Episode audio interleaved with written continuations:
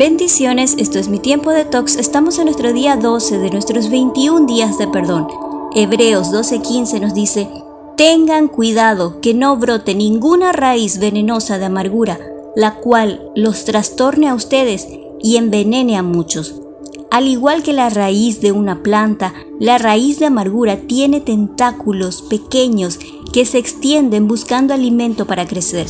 La raíz de amargura se alimenta de recuerdos, de falsos fundamentos como piensa mal y acertarás, la venganza es dulce, ni olvido ni perdón, entre otros dichos populares.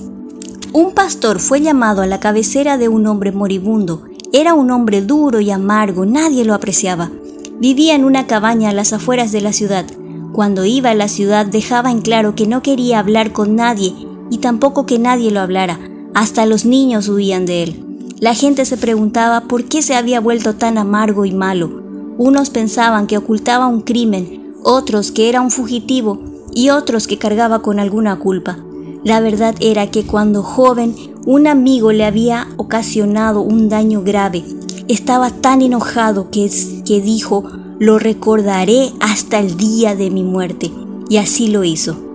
Le contó al pastor que se sentaba junto a su lecho. Lo he recordado cada mañana y he pensado en ello cada noche. He maldecido a ese hombre cien veces al día. Y ahora veo que mi amargura me ha consumido el alma. Mi odio no ha lastimado a nadie más que a mí mismo. ¿Cuáles son los alimentos que proporcionas a la raíz de las ofensas para convertirlas en amarguras? ¿Será que te entretienes en esos pensamientos y maldices directa o indirectamente al ofensor de día y de noche? Existen personas que se toman como ofensa propia algo que escucharon de otra o hacia otra persona. Lo dice por él y lo está diciendo por mí. Esto bloquea toda posibilidad de análisis y de restitución. Hagamos una pausa. Piensa en una persona con la cual estás resentido.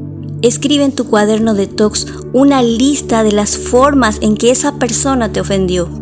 Luego escribe una lista de aquello que has hecho y que Dios te ha perdonado. Examina. ¿Se ha derramado tu amargura en la vida de otras personas? ¿De qué manera? Reflexiona. ¿Cómo la amargura puede dominar tu vida y hacerte su esclavo? Reemplaza Pide perdón a Dios por tu amargura hacia esa persona y decide en tu corazón asumir la responsabilidad total por tu actitud y que te permita ver a esa persona como instrumento en sus manos. Y recuerda Romanos 13:10, el amor no le causa daño a nadie.